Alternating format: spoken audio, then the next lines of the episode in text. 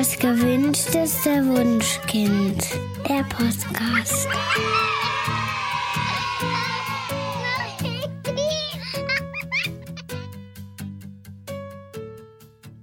Hallo und herzlich willkommen zu Das gewünschteste Wunschkind, der Podcast. Heute leider erstmal nur mit Daniel Graf. Katja versucht irgendwie noch die Technik auf die Reihe zu kriegen. Schauen wir mal, ob sie noch dazu kommt. Ich sage auf jeden Fall erstmal Hallo, ihr Lieben. Schön, dass ihr heute wieder mit dabei seid. Wir haben ja vor ein paar Wochen in Folge, ich glaube es war 107, über die liebevolle Kommunikation mit Kindern mit der Kinder- und Jugendlichen Psychotherapeutin Hilal Virit gesprochen. Falls ihr das noch nicht gemacht habt, hört unbedingt mal rein. Und damals hatten wir ja schon gesagt, dass die gewaltfreie Kommunikation dabei besonders spannend und wichtig ist. Und ich hatte euch ja versprochen, dass wir dazu noch mal eine gesonderte Folge machen.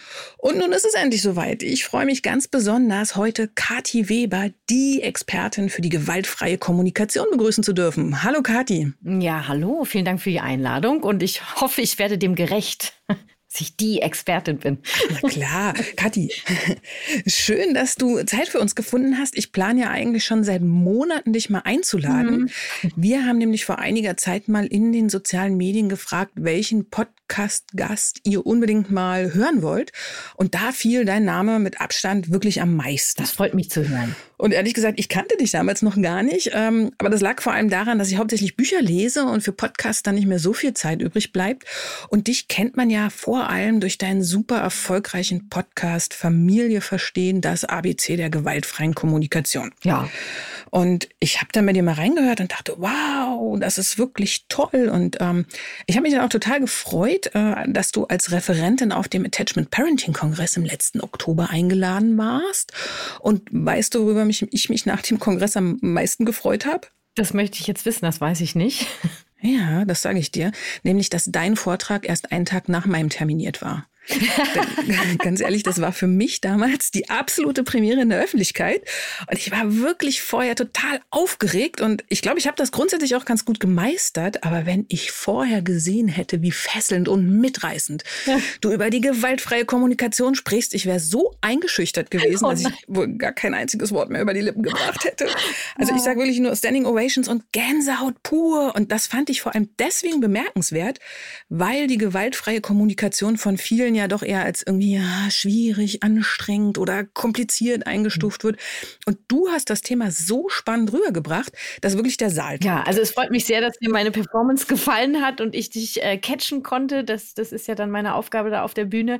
Äh, ich möchte natürlich niemanden ähm, ja irgendwie unter Druck setzen oder so. Gut, das kann ich auch gar nicht, weil es sind ja deine Gefühle. Ich löse die ja nur aus. Ähm, ja, es war auch für mich ein besonderer Moment, Moment auf dieser Bühne, weil es wirklich das erste Mal war, dass ich vor Live-Publikum, also vor so vielen Menschen über meine Vision gesprochen habe. Und äh, das war ein ganz, ganz hey. besonderer Moment auch für mich. Boah, ich dachte, Mann, das ist so mega professionell. Mhm. Das ist ja unglaublich. Das macht die Frau jeden Tag. Nee, ich bin ja gelernte Moderatorin. Ich habe ganz viel auf Bühnen gestanden und im Studio moderiert und überall, was habe ich alles moderiert in meinem Leben. Nur nie über mein eigenes Ding und meine Vision, meine Wirksamkeit, weißt du, das war schon ja, also unglaublich. Umso faszinierter bin ich ja. Für den Fall, dass jetzt jemand noch nichts von der gewaltfreien Kommunikation gehört hat, was übrigens oft auch als GFK abgekürzt wird, lass uns doch am Anfang mal ganz kurz darüber sprechen, was es überhaupt ist und wie du dazu gekommen bist, dich so intensiv mit dem Thema zu befassen. Also was die gewaltfreie Kommunikation ist, das ist so im, im im normalen Munde, sage ich mal, ist es eine Kommunikationsstrategie. Mir gefällt das nicht, weil für mich ist es viel mehr darüber hinaus. Also es ist ähm, eine Möglichkeit, Konflikte so zu lösen, dass sie am Ende verbindend sind und eben wegzukommen von diesem Kampf, wer hat Recht, wer hat Unrecht, wer hat Schuld, wer hat keine Schuld, was ist richtig, was ist falsch. Genau, und das äh, ist möglich mit der gewaltfreien Kommunikation. Marshall Rosenberg hat die entwickelt, ein amerikanischer Psychologe, der hat eine Technik, bietet er an und eine Haltung, also wie wir auf Menschen blicken, auf uns selber und auch auf andere Menschen. Und diese Mischung macht's dann halt. Ich persönlich lege gerne viel mehr Wert auf die Haltung als auf die Technik, weil ich möchte halt ungern, dass die Menschen dann wie so Empathieroboter sprechen. Weil dann mhm. passiert nämlich auch nicht viel. Also dann kommt halt kaum Empathie an und dann bist du, dann bist du auch im Kampf. Ja, ich glaube, das kann ich so zusammenfassend sagen. Was ist die gewaltfreie Kommunikation? Der Name ist so ein bisschen schwierig. Äh, da schalten schon äh, 90 Prozent meistens ab. Der ist so irgendwie gewaltfreie genau. Kommunikation. Genau. Was ist denn das für ein Scheiß? Ähm, nun ist, das ist halt die Übersetzung aus dem Englischen oder Amerikanischen und ähm, Herzenssprache, Giraffensprache. Es geht um Empathie, es geht um Liebe, es geht um Verbindung und äh, genau, das ist die gewaltfreie Kommunikation. Und du wolltest wissen, wie ich dazu gekommen bin oder auch dazu gekommen bin, das dann so ähm, zu verfolgen und damit zu arbeiten. Ähm, ich bin 2006 äh, ungeplant schwanger geworden. Da war ich 26 und dachte so, hö, ähm, und, und, wie geht denn das jetzt? wusste auf jeden Fall, dass ich es anders machen möchte, ähm, weil ich damals schon wusste, ansatzweise, was für Glaubenssätze ich so mit mir rumtrage und äh, was ich finde, was hätte anders laufen können. Und da bin ich bei Recherche relativ schnell auf die gewaltfreie Kommunikation gestoßen, habe mich schockverliebt und habe äh, das erstmal für mich selber mir angeeignet und habe immer mehr Kurse gemacht. Und äh, ich glaube, als mein Sohn dann drei war, äh, ist der Entschluss geboren auf einem Workshop, auf dem ich war, gesagt, okay, das ist meine Vision, das ist, das will ich machen. Ich will Eltern helfen, ihre Kinder so zu begleiten, dass es wirklich bedingungslose Liebe ist. Ähm, genau, und weg von diesen täglichen Machtkämpfen, rein in die Verbindung. Äh, und ähm, da ist die Vision geboren und dann habe ich die erstmal weiter im Herzen getragen. Und irgendwann war ich schwanger mit meiner Tochter. Das war 2000. Jetzt, jetzt muss ich überlegen, du. denn? äh, die ist äh, 2016 oder 15, wie auch immer. Auf jeden Fall. Mhm. Äh, da habe ich gesagt, und jetzt mache ich die Trainerausbildung und äh, mein zweites Kind ist jetzt also mein ja, mein, meine Energie. Ich habe im Grunde genommen bei der Geburt beider Kinder habe ich was gestaltet, weißt du, noch, noch ein anderes Baby geboren, ja. Und das, dann ging es los. Mhm. Das war 2016, 2017 dann. Mhm. Ja, cool. Du hast ja eben schon mal gesagt, ähm, quasi Symbole der gewaltfreien Kommunikation sind Wolf und Giraffe. Kannst du das mal ganz kurz erklären? Also ja, nee, das habe ich gerade gar nicht gesagt, nur das sage ich natürlich gerne. Ach, hast du gar ähm, nicht gesagt? Die, nee, habe ich gar nicht, nur das gehört wirklich zur gewaltfreien gehört zu haben. Ja, dann hast du es Giraffensprache, habe ich gesagt. Äh, manche nennen es halt dann auch Giraffensprache. und es gibt tatsächlich die zwei Symbole und ich nutze die auch total gerne in meinen Videos bei Instagram und bei YouTube, um das ähm, zu veranschaulichen. Marshall Rosenberg hat für diese Machtsprache Belohnung, Bestrafung, Interpretation, Bewertung, richtig, falsch, gut und böse, hat er das Symbol des Wolfes gewählt gewählt, weil der hat recht kurze Beine, der, der ist so bekannt bei uns mit den fletschenden Zähnen. Äh, wenn der ausflippt, wenn der, ne, wenn der ums Überleben kämpft, dann, äh, dann geht's da richtig mhm. ab. Und der hat nicht so einen Überblick, der ist wie in so einem Blutrausch dann. Äh, und das ist das, was passiert, wenn wir in Konflikten sind und in diese Machtkämpfe gehen. Und wenn wir uns für dafür für Verbindung entscheiden wollen, dann brauchen wir die Empathie, die Verbindung zu uns. Und dafür steht die Giraffe. Das hat er gewählt, weil die Giraffe das äh, größte Herz hat von den am Land lebenden Tieren. Herz, Empathie, Liebe und äh, die hat einen unglaublich langen Hals und deswegen hat sie einen viel besseren Überblick über die Situation im Gegensatz zum Wolf. Und deswegen sind das die zwei Symbole. Es ist nur ganz wichtig, dass wir das hier festhalten, dass dieser Wolf das, der ist nicht schlecht und die, die Giraffe ist äh, gut oder wir müssen den Wolf eliminieren, wir wollen nur noch Giraffe sein. Ähm, das ist Quatsch. Der Wolf ist ein Anteil von uns, äh, das ist ein Überlebensmechanismus. Ähm, es geht darum, mit dem Wolf, wenn der aufkommt, ihn einzuladen, der darf sein. Gleichzeitig, wie kann ich mit ihm umgehen, dass alles und alle heile bleiben und wie kann ich möglichst schnell, ähm, ja, quasi die, den Wolf mit der Giraffe verbinden. Darum geht es. Es geht nicht darum, dass die Konflikte falsch sind. Das fand ich einen ganz, ganz spannenden Impuls auf deinem Vortrag, dass du wirklich gesagt hast, der hat eine Daseinsberechtigung. Also der eine oder andere mag ja denken, okay, gewaltfreie Kommunikation, das Ziel ist irgendwie, den Wolf zu eliminieren. Aber das fand ich total spannend, dass du gesagt hast, ja, der ist ja da, der, der äh, symbolisiert ja auch unsere Gefühle und deswegen ist es wichtig, quasi mit ihm zu tanzen und nicht gegen ihn zu kämpfen. Das fand ich total interessant. Ja, und äh, das ist so wichtig, weil das wirklich oft missverstanden wird. Ne? Der Wolf, der steht einerseits ähm, drückt er unsere Gefühle aus und noch viel wichtiger, der will uns sagen, dass gerade ein Bedürfnis unerfüllt ist. Deswegen flippe ich gerade so aus. Deswegen reagiere ich gerade so. Und dazu gucken, was braucht denn der Wolf, damit er im Grunde genommen die Hand aufmachen kann zur Giraffe. Und dann sind wir in der bedürfnisorientierten Sprache. Für mich ist die gewaltfreie Kommunikation auch die, die Kommunikationsweise für bindungsbedürfnisorientierte Elternschaft, das ist die Sprache dessen, weißt du? Mhm. Weil wenn ich sage, okay, ich, äh, ich möchte gern bindungsbedürfnisorientiert mit, mein, mit meinen Kindern umgehen, nur dann kann ich ja nicht auf heute auf morgen alles anders machen, weil wir, wir sind ja alle weitestgehend mit Belohnung, Bestrafung aufgewachsen. Die Gesellschaft funktioniert mit richtig und falsch und gut und böse. Also so einfach ist das eben nicht. Und da brauche ich ein Tool, wie ich das, wie ich das wirklich leben kann. Ne? Ja. Genau, das sagen ja auch ganz viele so, ja, das Konzept der gewaltfreien Kommunikation leuchtet mir total ein.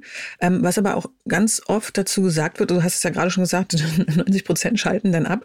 Ähm, ja, manche sagen einfach, das kommt mir vor, als müsste ich quasi ja eine Art Fremdsprache lernen. Mhm. Da gibt's die vier Schritte und wenn man sich daran bei der Kommunikation orientiert, ähm, haben aber einige das Gefühl, dass das alles irgendwie so künstlich oder hölzern oder mhm unauthentisch ist. Ist das dann wirklich so kompliziert? Ähm, naja, also jede Veränderung braucht ja einen, einen Impuls, eine, also einen Willen, dass ich das machen möchte und dass ich da Bock drauf habe. Das ist so eine Grundvoraussetzung und dafür brauche ich ein Warum. Also wo will ich hin? Wenn ich zur bedingungslosen Liebe, Liebe möchte, dann brauche ich einen Weg ohne Belohnung, Bestrafung. Es geht einfach kein Weg dran vorbei. Jetzt ist das sehr unangenehm, weil ohne Belohnung, Bestrafung fehlen mir ja erstmal Werkzeuge, wie mein Kind das macht, was ich will. Ja. Und äh, ja, und dann braucht es den Prozess und da hilft es schon. Der Marshall Rosenberg hat sich da schon was bei gedacht. Erstmal wie so ein, äh, wie, ja, wie in der Schule. Für mich war das wie so eine Gehirnwäsche, ehrlich gesagt. Und ich habe auch richtig gelernt, ähm, die vier Schritte durchzugehen, wichtig die Haltung im Herzen zu haben. Und das ist Übung, anders zu kommunizieren. Gleichzeitig möchte ich sagen, was eben ganz oft passiert am Anfang, ja, jetzt darf ich das nicht mehr sagen und jetzt muss ich das so sagen und Herrgott nochmal, ja, also was soll denn das? Und ähm, also grundsätzlich ist für mich alles gewaltfreie Kommunikation, wenn ich, also wenn ich bereit bin, immer wieder darüber nachzudenken, wie könnte ich es machen, dass es für mich besser ist. Also dass ich mich wohler damit fühle, wie ich es mhm. mache. Wer mich kennt, weiß, dass ich unglaublich gerne äh, sogenannte, in Anführungsstrichen, Schimpfwörter benutze. Für mich gibt es keine Schimpfwörter, weil das sind Wörter. Alle Wörter sind Wörter. Und mit diesen Wörtern versuchen Menschen etwas auszudrücken.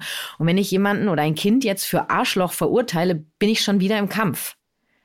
Das heißt, wenn mein Kind zu mir mhm. sagt, Mama, du bist ein Arschloch, ähm, oder was schon mal passiert ist, Mama, du, du Schlampe, äh, dann fühle ich mich davon gar nicht angegriffen, weil ich sage, okay, hey, du willst mir was über dich erzählen. Ähm, bist du gerade richtig sauer? Das hat dich halt richtig genervt, ne? Weil, weil du wolltest das selber entscheiden. Also das ist jetzt sehr, sehr von, ja. ähm, habe kein konkretes Beispiel gerade. Ne? Nur ähm, deswegen ist für mich grundsätzlich alles gewaltfreie Kommunikation, jede Wörter. Du darfst bei, ich, ich würde nie sagen, dass das da, das benutzt dieses Wort nicht. Ich spreche Impulse aus, gebe Empfehlungen, auf welche Wörter es sich lohnt zu verzichten, um mehr eine verbindende Kommunikation zu haben, um mehr äh, wirklich das abzusenden oder dass bei dem Empfänger auch das ankommt, was ich sagen wollte. Ähm, da macht es schon Sinn, über bestimmte Wörter nachzudenken. Gleichzeitig sind die nicht falsch.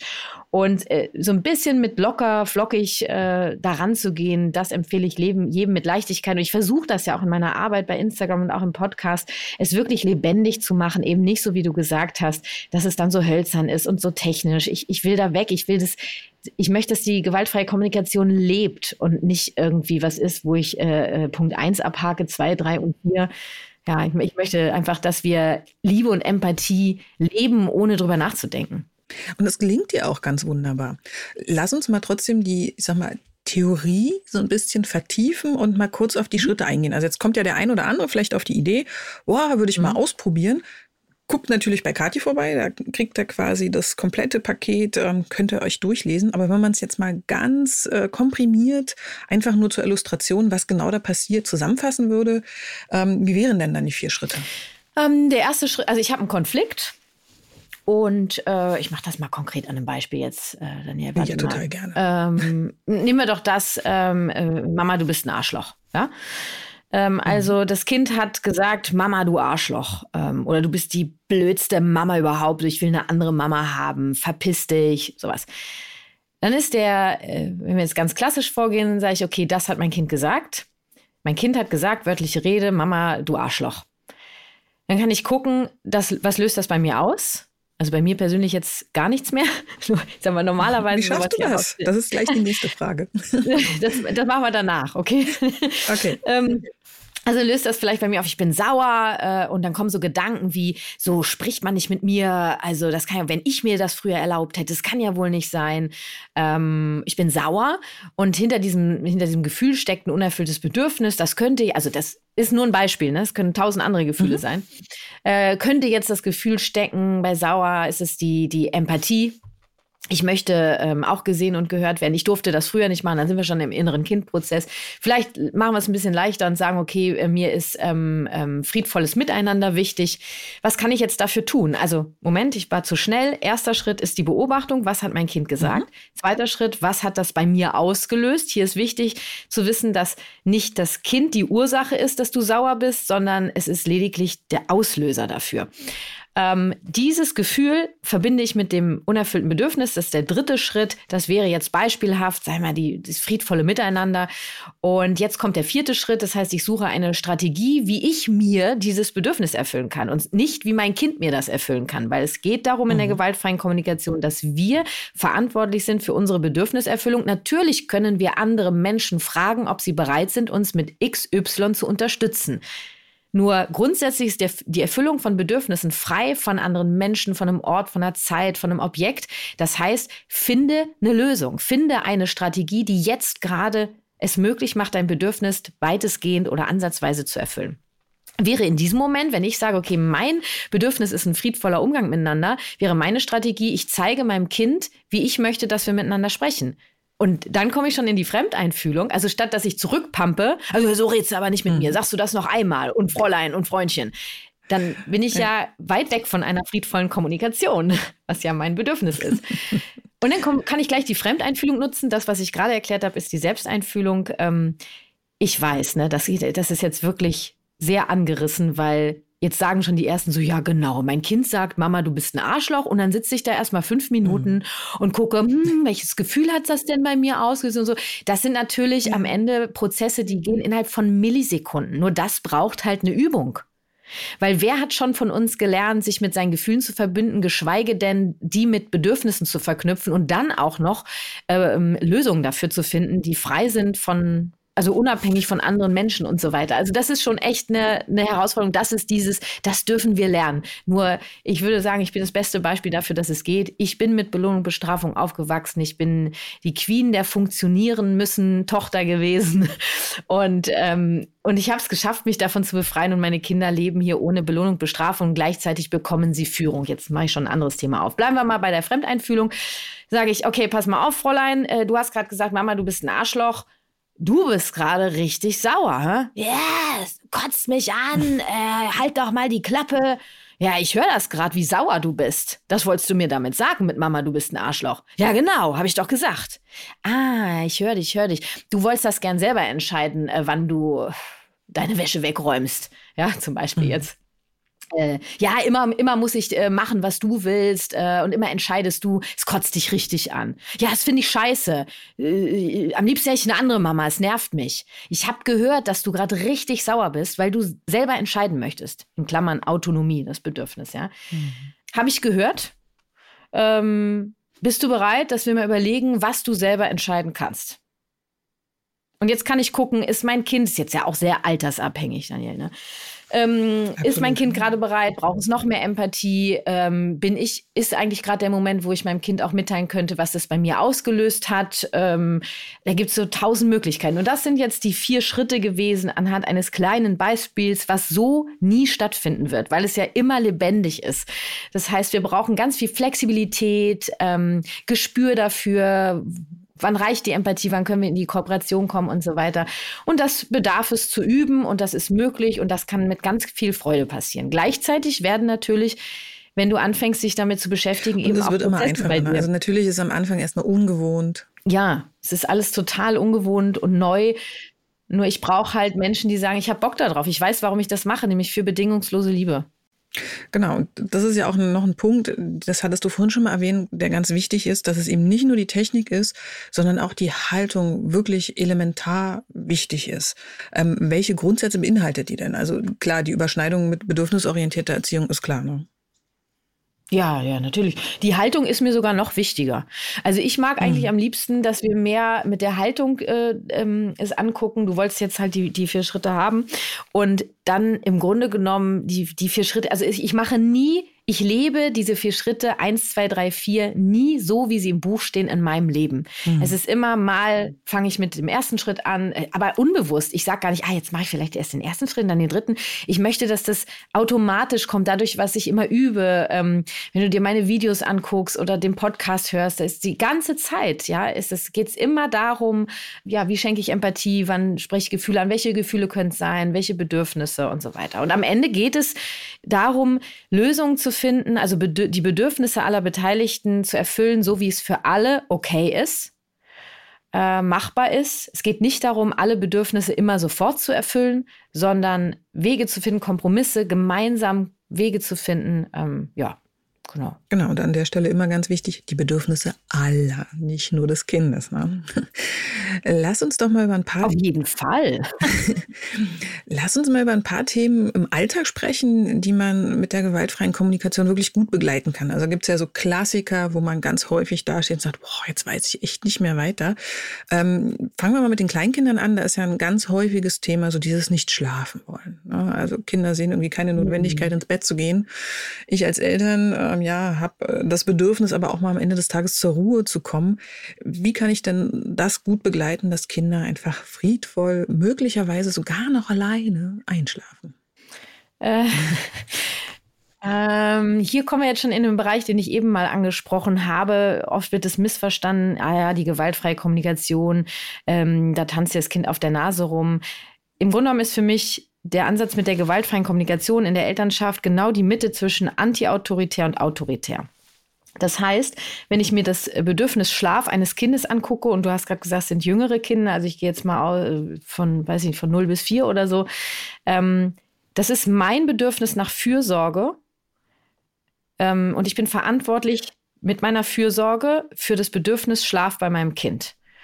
Und wenn du sagst, dass Kinder irgendwie äh, nicht den Sinn dahinter sehen, ins Bett zu gehen, das ist ja eine Interpretation. Die Frage ist doch, was braucht denn mein Kind, damit es bereit ist, einzuschlafen, ähm, damit es bereit ist, alleine zu schlafen, wobei ich hier auch gerne äh, kurz eine Klammer aufmache, warum müssen Kinder alleine schlafen? Weil oft ist es so, dass Kinder, also nicht oft, sondern Kinder brauchen unglaublich viel Sicherheit, Geborgenheit, Schutz, ähm, damit sie loslassen können. Mhm dieses Einschlafen ist ja so viel mehr als einfach nur einzuschlafen. Das ist ein Loslassen, das ist ein ähm, der Übergang in einen anderen Zustand. Yeah. Und ähm, dafür brauche ich ganz, brauche ich eine Umgebung, die mir das möglich macht. Und wenn ich sage, jetzt mein Kind muss jetzt mal schlafen, es muss auch mal alleine schlafen und das kann so nicht und ich will auch mal meine Ruhe haben. Schon ist das Kind verantwortlich dafür, dass du auch mal deine Ruhe hast. Das ist dein Bedürfnis, dafür bist du verantwortlich was bricht denn einem den Eltern eine Zacken aus der Krone, äh, wenn ich weiß, mein Kind braucht ganz viel Geborgenheit und Mama oder Papa Nähe, Elternnähe, um einschlafen zu können, dass ich mein Kind zehn Minuten begleite beim Einschlafen und dann habe ich meine Ruhe. Ich kenne dann Eltern, die wollen unbedingt, weil man muss ab dem und dem Alter alleine lernen mhm. einzuschlafen, weil ansonsten liegen die mir bis 30 noch im Bett. Äh, und dann rennen die Eltern eine Stunde lang, kommt das Kind raus, mhm. wieder rein, raus, rein, weil da dieser Gedanke dahin ist, ist, es muss das jetzt lernen, dann habe ich so einen Druck. Nur nur in dieser Atmosphäre kann ja niemand einschlafen. Und äh, ich habe so, ich bin so gar nicht kompromissbereit, also auch nicht kooperationsfähig. Ich brauche halt auch von den Eltern, wenn die dann sagen, ich will, dass mein Kind da jetzt auch mal mitmacht, dann sage ich so, okay, bist du denn gerade bereit mitzumachen? Weil im Moment entscheidest du ganz alleine, wie es läuft, ohne darauf zu gucken, was dein Kind braucht, um mitmachen zu können. Kinder brauchen für Schlaf, ich habe es gerade gesagt, Geborgenheit, Sicherheit, Schutz, Nähe, All das. Ja. Und äh, ich, es ist ganz individuell, wenn ich äh, eine Herausforderung habe mit dem Schlaf meines Kindes. Ich gucke mir, mein, ich guck mir die Kinder ganz genau an, auch in der Beratung. Welche unerfüllten Bedürfnisse stecken hinter dem Verhalten meines Kindes und was gibt es für Möglichkeiten, diese zu erfüllen? Und auch hier gibt es unglaublich viele Möglichkeiten. Es ist nicht die eine Strategie, die dann bei allen Kindern hilft. Es ist sehr individuell. Und ich brauche auf jeden Fall die Haltung der Eltern, dass eben nicht das Kind dafür verantwortlich ist, dass sie mal Feierabend haben, sondern dass die Eltern dafür selber verantwortlich sind. Ja. Mhm. Und auch für den Schlaf des Kindes. Ja, ich glaube, das Problem sind einfach mal diese Glaubenssätze. Ne? Also wie du gerade gesagt hast, man hat das Gefühl, das muss irgendwann funktionieren und ähm, sich dann zu öffnen und zu sagen, ich schaue wirklich nach den Bedürfnissen und natürlich kann ein kleines Kind, manchmal auch die größeren, ähm, nicht gut alleine einschlafen. Das zu erkennen ist ein total wichtiger Schritt. Und ähm, ja, dafür sich zu öffnen. Ja, und ich kann wirklich ein Beispiel von meiner Tochter erzählen, als die zur Welt kam. Es war eine Riesenherausforderung, äh, herauszufinden, was dieses Kind braucht, weil ich überhaupt nicht auf die Idee gekommen bin, dass, äh, dass sie ganz viel Ruhe braucht. Weil äh, das Kind braucht Nähe und dabei sein und so. Und die, die konnten nicht schlafen, weil die, ähm, die hat sehr, sehr empfindlich, gehörempfindlich. Ähm, ich weiß auch, von wem sie das hat, nur ich bin gar nicht auf die Idee gekommen, weil man hat ja das Baby bei sich liegen. Ja. Mhm. Und als ich dann gecheckt habe, ey, ich glaube, die braucht Ruhe, weil die ständig, wenn ich atme, wenn ich drehe, die wacht jedes Mal auf, habe ich deren Schlafplatz direkt ähm, neben unserem Zimmer im Bett gemacht und, und ganz, die braucht ganz viel Geborgenheit und so mit Kissen und so weiter. Du, und ab dem Tag hat die geschlafen. Weil die ihre Ruhe hatte. Mittlerweile braucht sie ganz viel Nähe, dass wir ein, uns ein Familienbett gebaut haben ähm, also jetzt, die ist jetzt sechs, jetzt schläft sie, äh, schlafen wir zusammen in einem Zimmer und jeder hat seine eigene Matratze. Äh, weil ich halte das auf gar keinen Fall aus, wenn ein Kind bei mir mit im Bett liegt, weil ich brauche Platz. Ja. Also kriegt hier jeder seine eigene Matratze. Jetzt schlafen wir so zusammen. Ja, auch das kann sich ja auch ändern, diese Bedürfnisse, die es braucht, um schlafen zu können. Total. Also bei meinem Sohn war es genauso. Der hat quasi die ersten neun Monate in der Federwiege verbracht und äh, musste gewippt werden. Mhm. Und dann musste ich den Staubsauger dazu anmachen. Also der hatte genau das umgekehrte Bedürfnis wie deine Tochter. Der brauchte nämlich wirklich Lautstärke, um zu schlafen. Und das habe ich auch erst rausgefunden, als er wirklich in den Situationen immer einschlief, wo ich dachte, boah, jetzt kann auf gar keinen Fall ein Baby schlafen. Da nickte er dann weg. Und dann habe ich irgendwie ja, nachgelesen mhm. über das weiße Rauschen. Ja, das ist oft die Staubsauger, die, die Staubsauger-Ding ist oft diese, wie so dieses Rauschen ja, im Bauch. Ja, ne? genau. Also da fließt Blut und so. Das ist das Rauschen im, Mutter, im Mutterleib und das, ähm, das hat ihm geholfen, sich, äh, sich loszulassen, also sich fallen Total. zu lassen. Total. Und mittlerweile gibt es ja super Apps dafür. Also wir haben damals wirklich noch den Staubsauger angemacht. Die Stromrechnung explodierte förmlich. Aber also Trockenhaube geht auch oder, oder Waschmaschine. Also da können Kinder äh, ganz, ganz verschiedene Vorlieben entwickeln. Aber das fand ich super spannend. Und heute ist es auch so, dass er eher Ruhe braucht. Also es ändert sich wirklich im Laufe des Lebens. Ja. Kathi, du hast ja vorhin schon erwähnt, dass äh, Kinder auch gerne mal frech und respektlos reagieren und dann auch zu Schimpfworten und Beleidigungen greifen. Ähm, da wollte ich jetzt nochmal drauf zurückkommen. Wie schaffst du es, dich da abzugrenzen? Weil das ist, glaube ich, ein ganz, ganz großes Thema für die Eltern, die zuhören, dass man irgendwie immer automatisch in den Modus mhm. gerät, das wirklich persönlich zu nehmen. Mir gelingt es mittlerweile auch, das war aber ein Prozess, der hat wirklich einige Zeit in Anspruch genommen. Hast du irgendwie Impulse, ja. wie man das schaffen kann, dass man nicht immer gleich selbst auf 180 ist? Also erstmal würde ich gerne nochmal äh, ähm, sagen, dass die Kinder, die sind nicht respektlos und die überschreiten auch keine Grenzen, ähm, sondern die machen XY. Ja, äh, respektlos ist eine Bewertung. Genau, die das Umfeld macht ähm, und was macht als Eltern das dann das Gefühl hat, oh, ich muss irgendwas tun. Die sagen alle, mein Kind ist unerzogen und ein Tyrann. Und, und, mein Kind greift jetzt nach Schimpfwörtern. Das machen, das machen die natürlich nicht bewusst, sondern auch die haben sie ja irgendwo her, diese Schimpfwörter. Ja, also äh, das erste Wort unserer Tochter war Fuck, was sie gesprochen hat. Ich, ähm, wir, uns ist dann aufgefallen, dass wir relativ häufig Fuck ja. sagen. Ähm, und dann habe ich kurz überlegt, wie ich das finde. Und dann dachte ich, ey, komm, das ist okay. Andere sagen Scheiße, andere sagen Mist und andere verkneifen sich's. Mhm. Wir, äh, wir, wir gehen hier so miteinander um. Und war, war dann okay für mich. Ne? Ist, ist ja auch ist irgendwie lustig, finde ich. Äh, ja, wie, wie kann ich mit mir selber umgehen? Also, dass das bei mir so starke Gefühle auslöst. Äh, das ist halt dieses Erzogene und Erlernte, das darf man nicht machen. Und jetzt kann sich äh, jeder, der zuhört, mal fragen, was ist denn bei dir früher passiert, wenn du zu deiner Mutter oder zu deinem Vater oder zu einer lehrenden Person gesagt hast, du Arschloch? Uh. So, was hast du denn gelernt, wie da bei dem mit dir umgegangen wurde? Und wahrscheinlich wird es eine Bestrafung gegeben haben oder eine Verurteilung, äh, eine Androhung.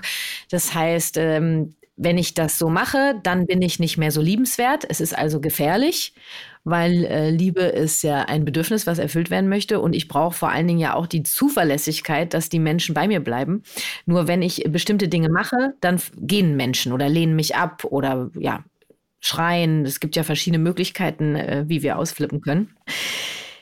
Das heißt, unser Nervensystem hat das gespeichert, dass wenn du dich nicht so benimmst, wie andere das wollen, dann ist das eine Gefahr für dich. Und wenn jetzt dein Kind zu dir sagt, du Arschloch, ist das ja erstmal keine Gefahr jetzt in der Realität, in der wir uns mhm. gerade befinden. Nur für dein Nervensystem ist das eine Gefahr. Das hat das gelernt. Und auch dieses, das macht man nicht äh, und so weiter. Und dann bist du selber dann drei oder vier oder fünf Jahre alt und äh, befindest dich mit deinem Kind in einer Kampfsituation und sagst dann wahrscheinlich noch, wenn du noch einmal so mit mir redest, so respektlos darfst du nicht mit mir reden. Ja, jetzt haben wir ja eben erfahren, kannst ja sagen, okay, du hast gerade gesagt zu mir so Arschloch, ähm, was wolltest du mir damit sagen? Und du bist gerade richtig sauer, das kann ich machen, das kann ich auch immer wieder üben. Nur vielleicht rumpelt es ja auch noch im System, wirklich zu gucken, welches unerfüllte Bedürfnis ist denn da bei mir gerade? Ähm, was, also auch mein Verhalten, wie ich auf mein Kind reagiere, will ja auch wieder was über mich erzählen. Und diese Befreiung von diesen Glaubenssätzen. Also es gibt ja auch überhaupt keinen Mann. Also das Wort Mann lade ich wirklich als erstes ein, darauf zu verzichten. Wer sagt, was man macht und was man nicht macht, äh, das entscheide ich schon selber. Und äh, das Interessante ist ja auch, dass wenn ich anfange, meinen Kindern die Schimpfwörter zu übersetzen, desto weniger werden sie sie benutzen, sondern irgendwann kommt dann das Kind um die Ecke und sagt, ich bin sauer, weil ich wollte das alleine entscheiden, statt Mama, du Arschloch. Nur diese Kommunikation lernt es ja erst, wenn wir so mit diesem Kind sprechen und dem Kind helfen, äh, quasi zu übersetzen, was für Gefühle und Bedürfnisse stecken hinter deinem Verhalten. Ich werde nie vergessen, als meine ähm, damals vierjährige Tochter auf mich zukam. Sie äh, hatte zu der Zeit, äh, finde ich, relativ häufig Wutausbrüche. Ist ja auch das klassische Alter, die, Auto mhm. die erste Autonomiephase. Äh, und irgendwann äh, habe ich halt entsprechend begleitet. Und irgendwann kam sie zu mir wutentbrannt und schrie mich an, Mama, die Wut kommt, tu was! Das fand ich einfach so herrlich, weil sie durch den Umgang mit ihren Gefühlen, wie ich damit umgehe, gelernt hat, ähm, was das ist und mhm. dass sie da Hilfe braucht. Ne? Fand ich sehr schön. Und gut, meine eigene Wut, äh, das waren auch, das sind auch lange Prozesse gewesen. Also auf jeden Fall, das geht nicht von heute auf morgen nur. Es gibt auf jeden Fall Wege und Möglichkeiten und äh, zum Beispiel, äh, ich helfe ja auch dabei. also, genau. Mit der gewaltfreien Kommunikation wirklich zu lernen, was, was will mir meine Wut sagen? In, hinter der Wut steckt unglaublich viel Liebe. Ja, wie kann ich meine Wut zu Liebe machen? Wie kann ich meine Wut ähm, lieben lernen? Meine Wut ist was unglaublich Wertvolles, wenn ich es schaffe, sie so einzusetzen, dass sie nicht zerstörerisch ist. Kathi, ich habe jetzt noch eine abschließende Frage an dich. Bei dem Vortrag auf dem Attachment Parenting Kongress hattest du deine Eltern dabei. Und ich fand es bemerkenswert, wie du so ganz klar ja. und deutlich sagen konntest, dass du es bei deinen Eltern definitiv anders machen wolltest. Das hast du jetzt am Anfang ja auch nochmal gesagt. Ne? Und deine Eltern schienen darüber aber überhaupt gar nicht verletzt zu sein, sondern die stehen bei dem Thema irgendwie komplett hinter dir. Und dieses anders machen wollen ist ja auch ganz häufig ein Thema, mit dem ganz, ganz viele Eltern hadern, die beziehungs- und bedürfnisorientiert begleiten.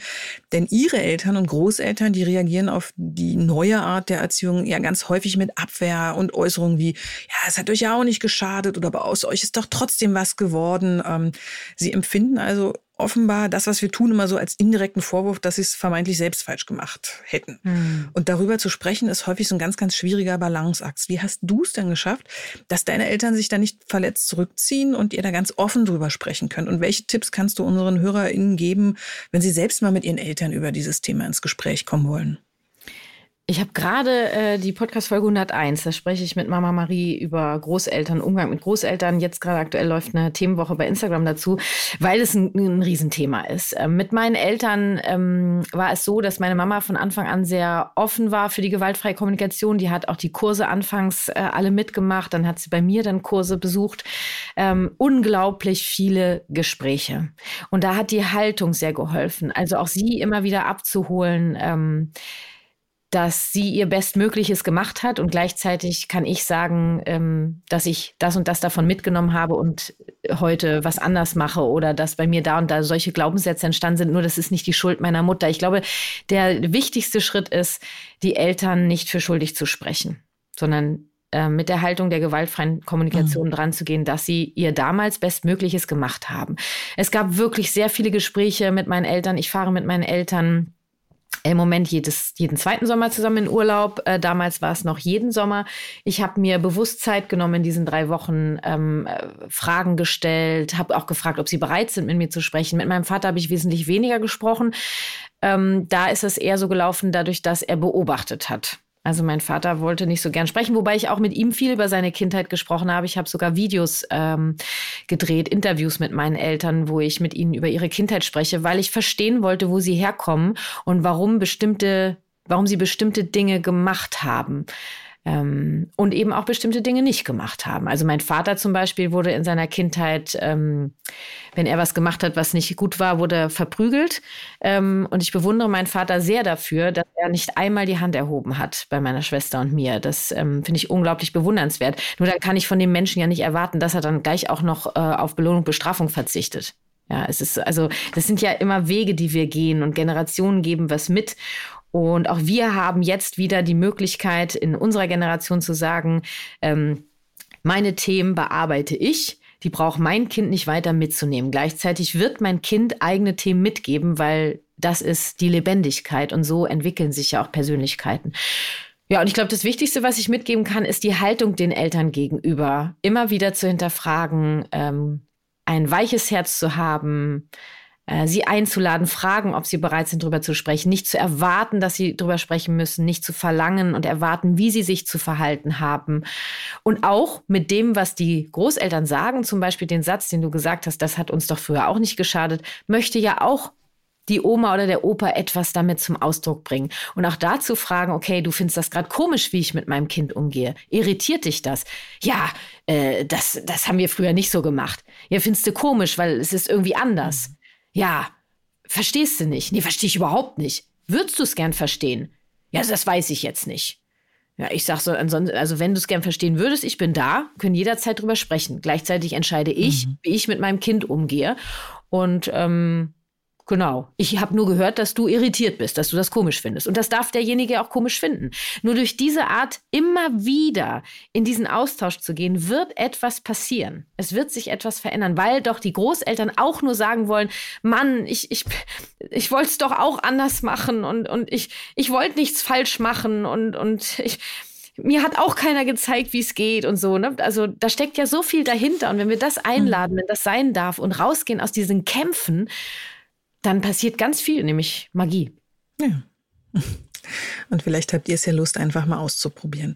Kathi, ganz, ganz lieben Dank, dass du heute bei uns zu Gast warst. Ich danke euch sehr für die Einladung. Ähm, äh, vielen Dank für deine Fragen und deine Interessen. Und ich hoffe, dass ich die einen oder den anderen dafür begeistern konnte, sich die gewaltfreie Kommunikation mal näher anzugucken und ähm, Ja zu sagen zu einer bedingungslosen Liebe zwischen Eltern und Kindern. Finde ich, fände ich mega geil. Und wenn ihr mehr hören wollt von Katja, dann kann ich euch wirklich ihren Podcast Familie verstehen, das ABC der gewaltfreien Kommunikation ganz besonders ans Herz legen. Und ich habe auch gesehen, dass am 13. September ein Buch von dir und Dr. Martina Stotz mit dem Titel Die Superkraft der liebevollen Führung im wunderbaren Belz Verlag erscheint. Ja, so ist da es. Da freue ich mich schon total. Und wir verlinken, wir verlinken das natürlich auch nochmal in unseren Shownotes. Und Kathi, vielleicht magst du ja dann nochmal zu uns irgendwie kommen und äh, über das Buch sprechen. Also wir würden uns super freuen. Total gerne würde ich dann gerne Martina mitbringen, weil ich habe ja mit ihr zusammen das Buch geschrieben, äh, wenn das ja, möglich wäre. unbedingt. Auf jeden Fall. Also dann freue ich mich jetzt schon auf September, aber für heute sagen wir erstmal ganz, ganz lieben Dank und ja, wünschen euch da draußen viel Spaß beim vielleicht Üben der gewaltfreien Kommunikation. Ihr wisst, die Haltung ist das Wichtigste, nicht die Technik. Und wir hören uns in zwei Wochen wieder und bis dahin macht's gut und genießt die Zeit. Tschüss. Tschüss. Das war der Podcast vom gewünschtesten Wunschkind.